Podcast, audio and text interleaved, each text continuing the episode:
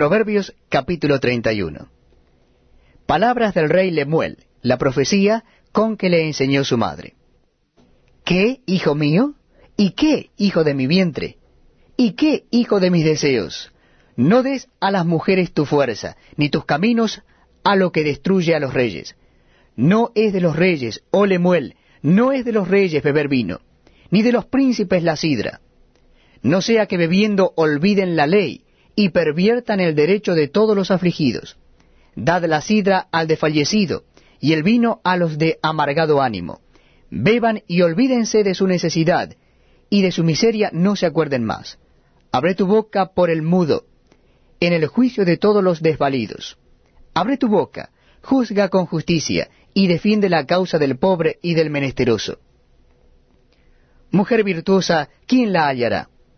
Porque su estima sobrepasa largamente a la de las piedras preciosas.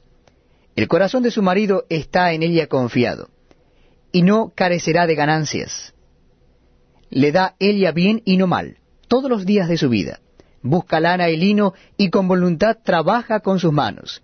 Es como nave de mercader, trae su pan de lejos se levanta aún de noche y da comida a su familia y raciona a sus criadas.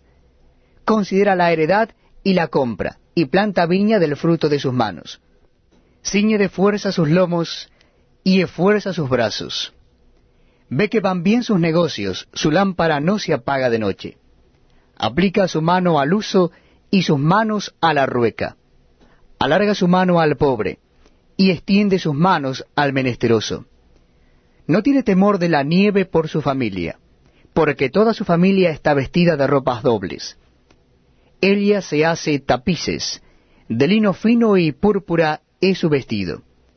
Su marido es conocido en las puertas, cuando se sienta con los ancianos de la tierra.